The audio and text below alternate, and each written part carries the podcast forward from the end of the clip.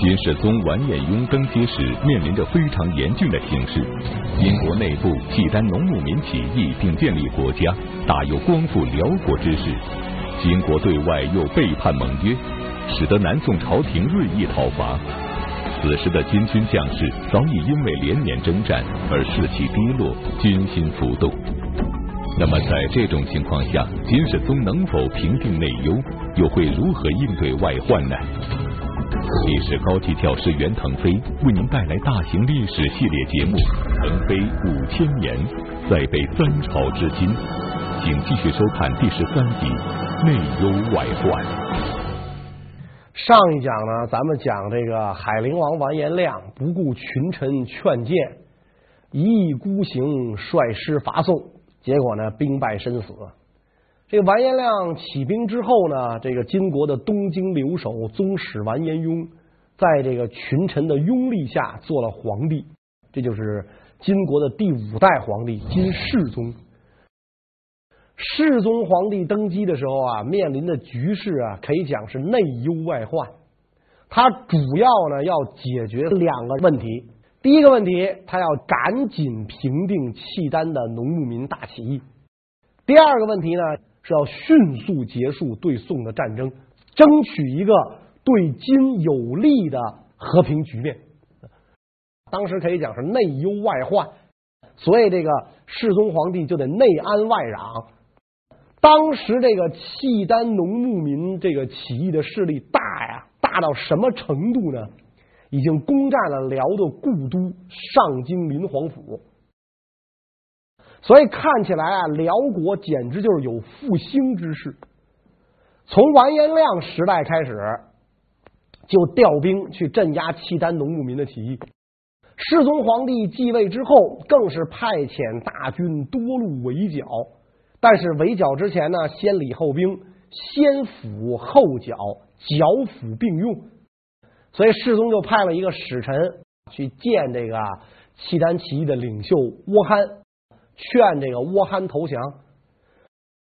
世宗派去的这个使臣呢，也是契丹人啊。特别有意思的是啊，倭憨见到这个世宗派来的使臣之后，就问人问这个来使说：“如果我们投降了，你能保证我没事吗？”结果这个金世宗派的这个使臣啊，不知道出于什么用心，他居然这么回答：“他说我只管招降，别的你甭问我。”你有事没事我管不着。窝憨说：“这不废话吗？没有条件谁投降啊？我投降之后满门抄斩，我还投降啊？我有病啊！所以跟那个金国来使说：说你看看我的兵众，看看我的势力。世宗派来的使臣跟着窝憨啊，就转啊，各营的转，看着窝憨的部众，一看牛羊遍野，甲仗连天，刀枪耀眼，那。”结果世宗派来的这位契丹族使臣呢，就跟窝憨讲说：“我来之前啊，以为你们就是一帮跳梁小丑，成不了大事儿。没想到我来了，一看，哟呵，你们势力这么大，这么大的势力，怎么能像犬羊一样供他人驱使呢？如果大王您真的有大志，光复大辽疆土的话，那我也不走了。”留下来跟你一块干，王安说那挺好啊，那咱就一块干吧，反正咱都是这个契丹族人嘛，啊。结果世宗皇帝派来劝降的这位使臣，竟然就留在了这个契丹义军当中啊，给做上谋士了。使臣跟自己的手下人说啊，你们回去报名奏明天子，我就留这儿了，跟我同胞在一起，我就不回去了。给这个倭憨出谋划策，所以倭憨正式称帝，现年号为天正。契丹起义军不仅称帝建国，还大肆出兵攻略金国，金世宗只好派兵围剿。但这时的金国将士因为连年征战，战斗力早已脆弱不堪，所以金军屡战屡败。那么，在这种情况下，金世宗会用什么样的方法平定契丹农牧民大起义呢？在这种情况下，世宗皇帝呢就启用了一员名将，叫完颜谋衍。这个人是开国名将完颜娄史的儿子，这启用他去镇压契丹农牧民的起义。而且呢，这个世宗皇帝啊，开出赏格，义军中原来有官品的部众，就是你原来是金国的官，然后现在呢，在这个加入到义军当中，迷途知返，浪子回头，官品如旧，有功还可以往上升。原来是平民的归降就给官做，原来是奴隶的释放为平民。谁要是能抓住元凶首恶，也就是倭憨啊，你要能抓住他了，是蒙安职务的加三品节度使衔，是谋克职务的加四品防御使衔，老百姓庶人加五品衔。所以这个皇帝封官许愿，恩威并用，这个手段一使，果然这个契丹义军当中啊，很多人就归降了。有一次，这个完颜某眼的主力跟义军的主力要进行决战，决战的时候，两军相距八十里。义军当中的这个降将啊，就跟完颜某眼讲说：“贼军马健壮，我军马疲弱。如果咱们以轻骑追击义军，长途奔袭啊，是吧？这个这个战马八十里路冲过去，马冲到那儿已不堪一战。”贼众以逸待劳，不如啊偷袭贼的老营啊！他的老营离咱们这儿三十里，离他们五十里，咱们三十里跑过去，战马可以休息恢复体力。他五十里跑过来，比我们多跑二十里路接战，必然处下风。作品由评书吧网站搜集整理，请您继续收听。我们处上风。完颜某眼一听，好主意，就听了这个义军降将的话，率领大军奔袭义军老营，把这个窝憨的粮草辎重一锅端了。如果没有这个义军内部的人归降，官军是不可能知道义军的老营在哪儿的。这一下，老营被端，粮草辎重没有了。所以义军内部啊，投降的人就越来越多，义军呢就不断的打败仗。后来啊，这个世宗皇帝看到这个完颜某眼不像他父亲完颜娄史那样英勇，就把他给撤了。撤了他之后，换上了两员名将：都元帅蒲散忠义、副元帅何时烈志宁。这两个人在以后的对宋战争当中更是大出风头。现在呢？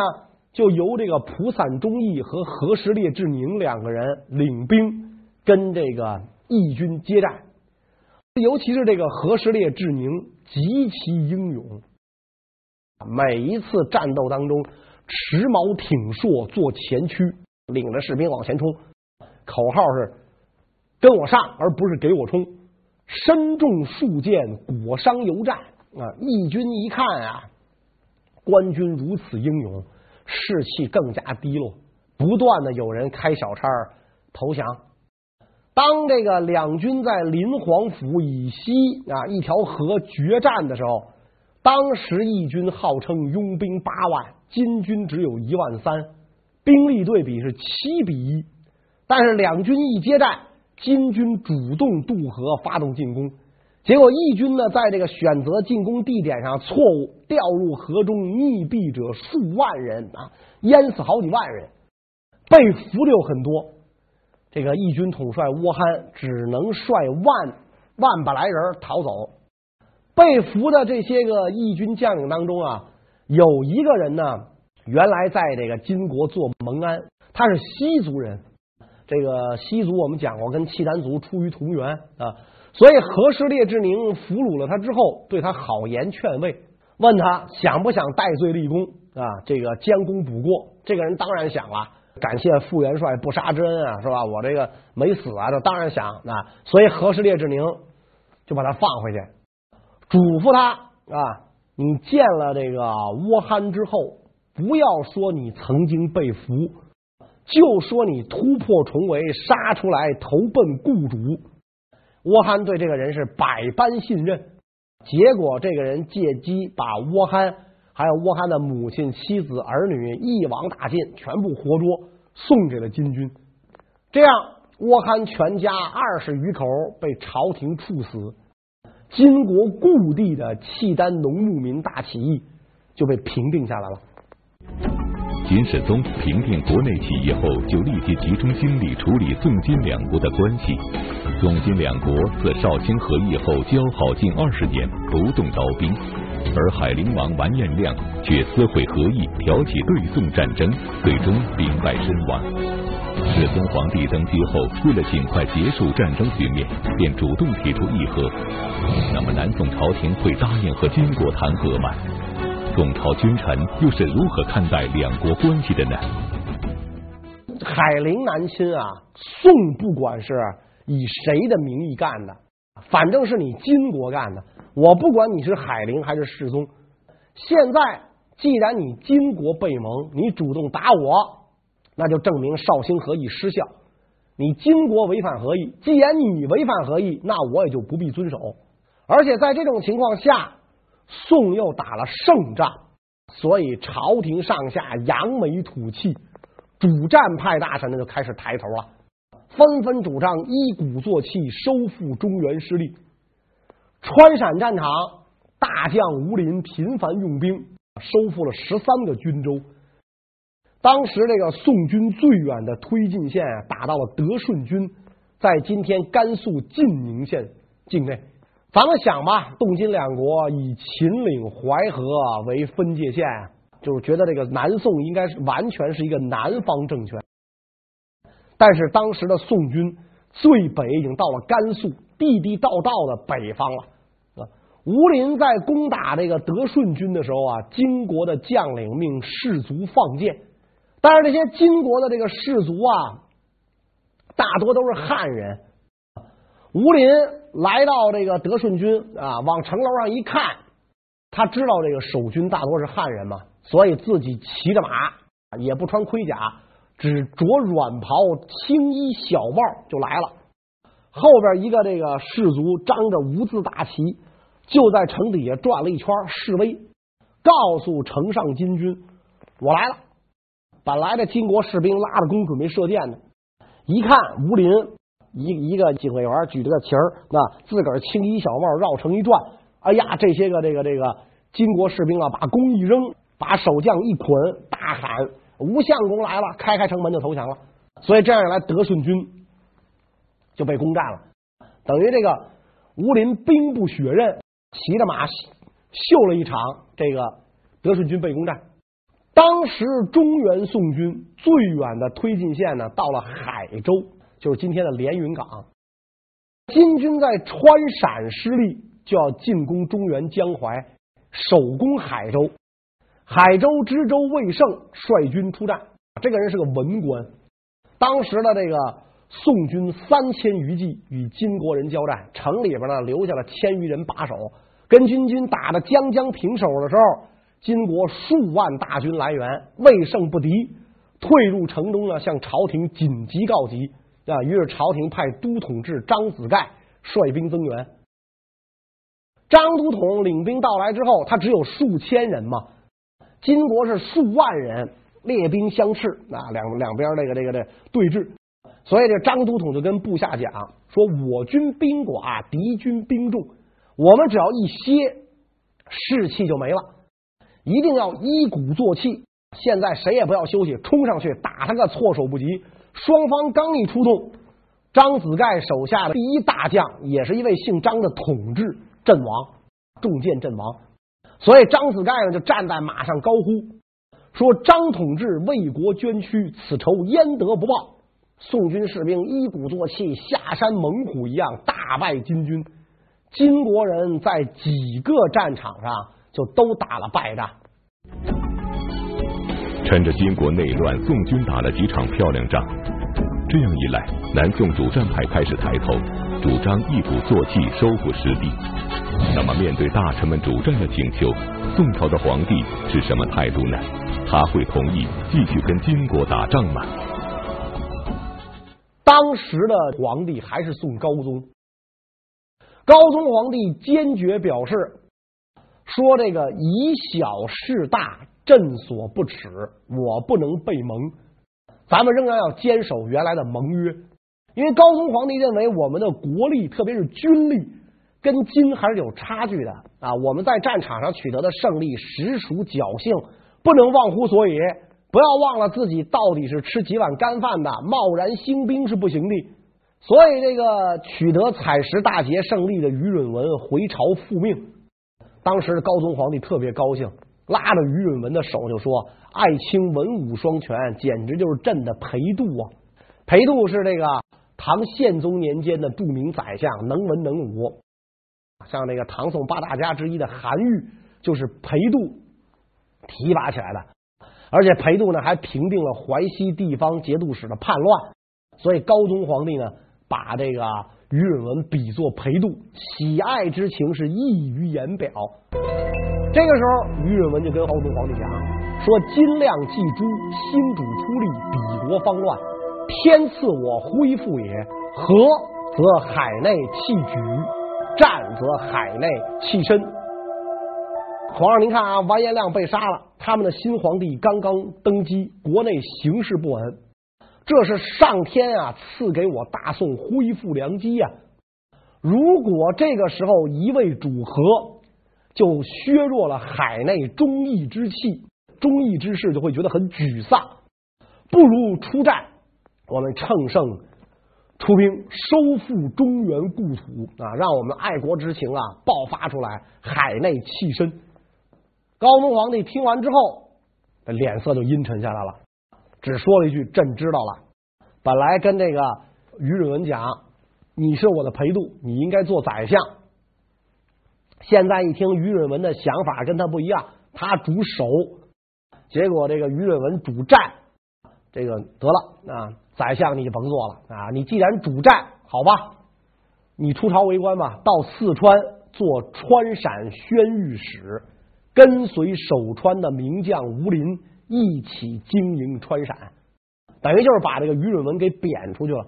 所以这个时候啊，宋高宗不想打仗，金世宗更不想打仗啊！你想啊，他这个他现在是处于下风头嘛，劣势嘛，更不想打，所以他就派使臣来议和。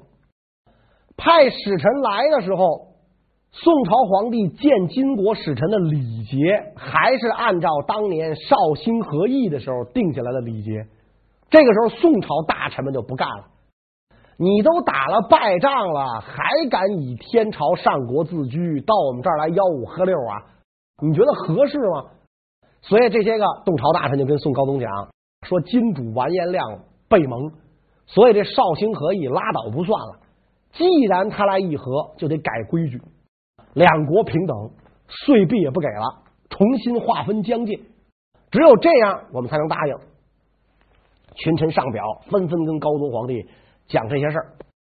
高宗皇帝不想打仗，但是呢，更不想给人家当臣子或者当儿子，所以他也觉得自己的这些大臣们啊提的这个意见对，因此高宗皇帝就说：说当初我为什么要答应这些屈辱条件呢？就是为了迎回太上皇太后的子宫棺材，所以不得已啊，我卑辞恭顺。既然金国拜盟，两国绝好，所以这规矩啊是得改。原来金国的大臣到宋朝站着递国书，宋朝皇帝得站起来接，俩人平等，这叫上国之臣当下国之主。现在不行了，这些规矩得改。我们看今天的这个韩国牛的不得了，是吧？宇宙帝国啊，太平洋都是他们家的啊。孙中山也是，岳飞也是，只要这个世界上有什么好东西，都是韩国的啊。整天跟我们中国这个招三斗四的。明清两朝，韩国国王要由中国皇帝册封，中国皇帝派什么样的使臣去册封韩国国王呢？行人司行人正八品。知县是七品，我们都知道七品就芝麻官了，八品啥官？行人司行人到韩国册封韩国国王，见了韩国国王就作仨揖，是吧？这是懂事儿的，不懂事的就一拱手，大爷我来了就完了。韩国要派这个议政大臣，相当于宰相，到这个迎恩门去接国王，要在这宫殿门口接。懂事的国王能一直到城门口去接去，是吧？咱们的行人司八品行人给作个揖，韩国国王都要起立回回礼。说，比如说韩国有什么大庆，那说咱礼部处去个官，派个礼部侍郎二品官到韩国，韩国全国跟迎奥运似的，这么迎接咱这二二品官。所以这就是上国来使，当下国之主，就这意思。原来这个金使也是使宋，这么个意思。这一次。金国使臣来了之后，说我要见宋朝皇帝，一切礼节照旧。宋朝宰相不干了，我们不再接受这种屈辱的外交礼节了，规矩得改。金国使臣说不成啊，那那哪成啊？两国合约都签了这么多年了，几十年都这样，你们要改不合适啊。宋朝宰相说：“你还配说这种话？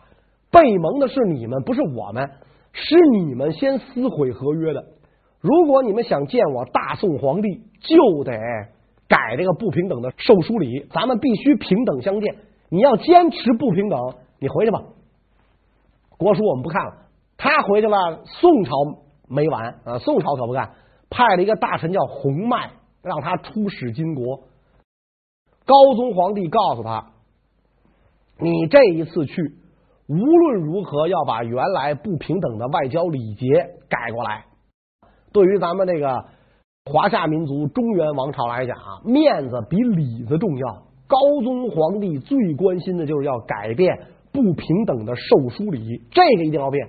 至于岁币呀、疆界呀，这倒搁在其次。其实这一幕啊，在中国历史上一而再、再而三的上演啊。你比如到中国近代，英法联军打进北京，圆明园都烧了，不平等条约都签了。中国皇帝最腻歪的一件事就是外国公使进北京。我可以多开几个通商口岸，多赔你点银子，你的公使千万别来。为什么呢？洋人的公使来了，他不下跪，他只是鞠躬。普天之下，谁见了我大清皇帝不跪？洋人不跪，我太丢面子了。至于多开你点口子，多赔你点银子，这没关系。所以高宗皇帝也是这么一种思路，咱一定要改变不平等的授书礼。洪迈到了金国，把国书递上去，金国人打开一看，国书上啊，原来应该是这么写：陈宋皇帝某某某怎么着怎么着，现在改了，大宋皇帝致书大金皇帝阙下，表示两国平等。金国说这不行，这国书我们不能接受。你这么递国书，我也不接见你，你必须得把国书给我改了，改成原来那样。洪迈说：“我哪有权利改天子国书啊？你要不要吧？就这封带来了，不要我走了。”金国大臣没招了，就把这个洪迈困在了馆驿当中，三天不给饮食，我活活饿死你，我看你改不改。当时这个这个金国有见识的大臣就跟皇上讲：两国相争，不斩来使，使臣无罪，把他放回去吧，是吧？要不然的话，这事儿没法没法商量了。洪迈呢，才得以放还。宋金两国使臣多次往还，都在授书礼的细节上争执不下，而和议却没有丝毫进展，两国交战的局面仍在继续。就在这时，宋朝的皇帝宋高宗退位，他的养子宋孝宗继承了皇位。那么，孝宗皇帝对于宋金关系是什么态度呢？孝宗登基后又会如何处理宋金两国的关系呢？孝宗皇帝绝对是个主战派啊！咱们说过啊，他继位之后启用了这个宋朝主战派的代表人物张俊，让这个张俊呢。给他出谋划策，准备一心北伐。当年宋高宗就对这个张俊有这样的评价，说宁可亡国，不用此人。孝宗皇帝启用张俊之后，高宗就很不以为然啊，就告诉这个孝宗啊，说大哥，我跟你说啊，大哥就是大儿子的尊称啊，说大哥，我跟你说，你要用这个人，你肯定吃亏，你不听我的啊，老子这话搁这儿，你肯定吃亏。结果这一次果然宋军惨败，大臣们纷纷上表弹劾。说这个张俊拥兵跋扈啊，耗费国帑，欺君误国。那么太上皇这时候又说了啊，我说什么来着？是吧？宁可亡国，不用此人。你不听老人言，吃亏在眼前。张俊这个人就不能用，赶紧把他给我铲出朝廷去啊！我看着他就烦。孝文皇帝咱讲，要不庙号叫孝宗呢？对太上皇言听计从，是吧？虽然不是太上皇的亲生儿子，但是没有太上皇，我养子怎么能承继大统呢？啊，所以就把张俊给铲出朝廷去了啊。后来张俊就死在了这个呃外地。那么张俊一死，北伐一失败，在这个时候是吧？这个这个这个等于朝廷当中的这个主和派啊，就又占了上风。主和派占了上风之后，这这个时候呢，就要跟金国谈判了。金国虽然在武力上占了上风，打败了这个宋军的龙兴北伐，而且呢又占了宋朝不少地盘，但是世宗皇帝这个时候也急于跟宋朝谈和，所以这个。宋使顺利的到达金国，双方又一次达成了和议，被称为龙兴和议。这个和议的内容呢，主要就是三条。第一条呢，就是两国疆界依照绍兴和议，还是以淮水大散关为界，这个没变化。第二条呢，就是宋朝皇帝称金国皇帝为叔，自称侄儿，不用称臣了。宋朝再给金写国书，不用再写陈宋。直接就可以写宋帝问金帝如何如何啊？问金帝安。第三件事呢，岁币减少，白银由二十五万两减为二十万两，绸缎由二十五万匹减为二十万匹。原来的这个岁币呢叫岁贡，我给你进贡，每年进贡。现在呢改了叫纳，我纳给你纳币。合议达成之后。这个双方互致国书，宋朝使臣到了金国递国书，国书开头还是这么写的：“大宋皇帝致书，大金皇帝阙下。”这一下，金国这边负责接待的管办使不干了，威胁宋使要把“大宋”的“大”字去掉。你怎么能写这个写呢？你你你应该写侄儿宋啊！你是我侄儿啊！你大你大在哪儿啊？你叔叔大，你也大，没大没小。就所以说你你不能这么写。结果宋朝使臣就讲说：“我坚决不改，你能把我怎么着？我就是大宋。”金国管办使没办法了，那宋朝人不讲道理啊，是吧？来了个大宋，怎么办？把前因前因后果就跟金世宗讲了。金世宗这时候就说：“朕亦志在安民，所以欲令息兵。此后当各照新约，固守勿替。朕不再苛求。”行了，算了算了，这个大宋就大宋吧。只要两国罢兵和好，保境安民，我不再苛求了。